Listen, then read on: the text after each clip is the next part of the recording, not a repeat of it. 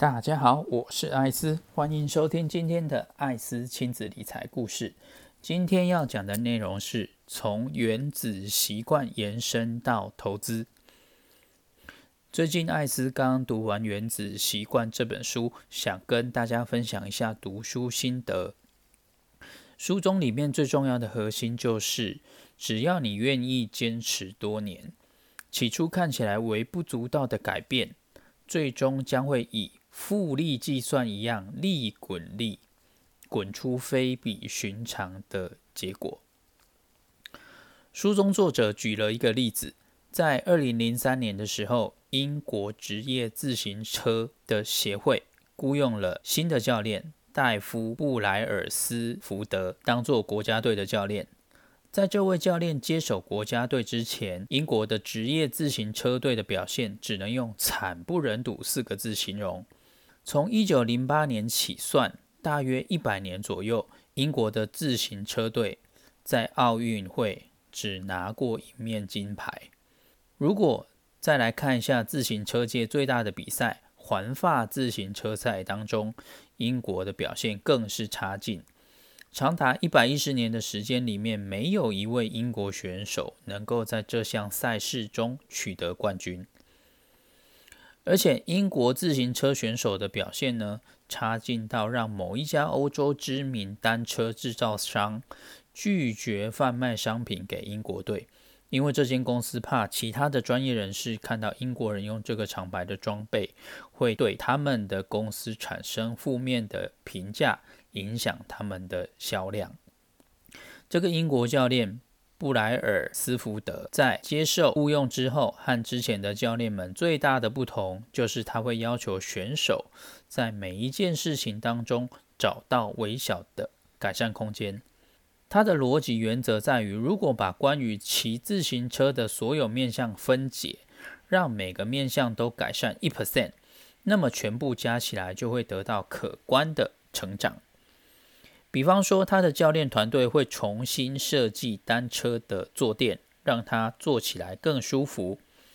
会在轮胎上涂上酒精，增加抓地力；会要求选手穿上电热式的紧身裤。让肌肉在骑车的时候能维持理想的温度，在风洞测试不同的布料，让室外比赛的选手穿上室内比赛服，因为那更轻，也更符合空气的力学等等。而且这个教练跟他的团队继续在被忽略、没有被想到的地方寻求一 percent 的改善机会。比方说，像测试不同的按摩油，看哪一种按摩油能够让肌肉恢复的最快，并且还请了一名外科医师来教导选手如何洗手，来减少感冒的几率，还会为每个选手找出能带来最佳睡眠品质的枕头与床垫等等。经过数百个这类微小的改善累积起来。之后成果来的比所有人的预想都还要快。在这个新教练接手英国队之后，短短的五年，英国自行车队就在二零零八年的北京奥运称霸公路赛与场地赛的项目，并且拿下了六成的金牌，成果非常的棒。而且在这四年之后，当奥运移师到伦敦的时候，他们再次提升了水平，创下了九项奥运纪录和七项世界纪录。除此之外，英国选手在二零一二年、二零一三年、二零一五、二零一六、二零一七年五年都在环法自行车赛中取得冠军的头衔。并且在二零零七年到二零一七年的这十年中间，英国的自行车选手总共拿下了一百七十八座世界冠军，奥运加残奥金牌总共六十六面，以及五次环法自行车赛的胜利。所以你说养成任何一个微小的好习惯重不重要？如果每天都能进步一 percent，持续一年，最后就会进步三十七倍。但是相反的，如果每天退步一 percent，持续一年，到头来你就会弱化到趋近于零。让小习惯造就大不同，就会产生复利的效应。同样的事情，如果应用在投资上也是一样的。如果你想要达到财务自由，最重要的是你每一天的任何一个习惯上微小的进步与改变，以及持之以恒的行动与纪律，并且给它够长的时间去发酵。比方说，你想要买饮料的时候，你就会想到，你想要财富自由的时候，就要让钱能替你工作。你就会把它省起来，放到投资的账户，让它去投资与复利。在还没达成财务自由的结果之前，可以再加油一点，喝家里的水就好。你在做任何一项花费的时候，你就会去思考它是不是你必须一定要花费的东西，然后去做取舍，来达到自己想要的结果。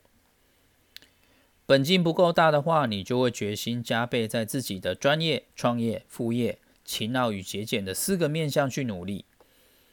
投资知识如果不足，你就会每天拨一点时间去学习一些财经知识，慢慢累积。久而久之，这些林林总总的良好的微小的习惯，就会替你产生非常大的复利效果。要试着把财务自由当成是结果，是一定要达成的事情。这样在做每个动作或者是养成习惯时，自然就会配合这个必须达成的结果。这和设定目标的强度是不一样的。好比你本身想戒烟，别人要请你抽烟，你回答不好意思，我在戒烟，和你回答不好意思，我不抽烟，这两个强度是不同的。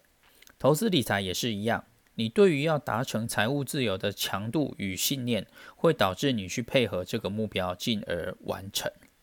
那么今天的内容就到这里为止，感谢大家的收听，祝福大家投资顺利，早日财务自由。今天的内容如果对你有一点收获的话，也请不吝啬的给我按赞、分享五颗星的评价，谢谢。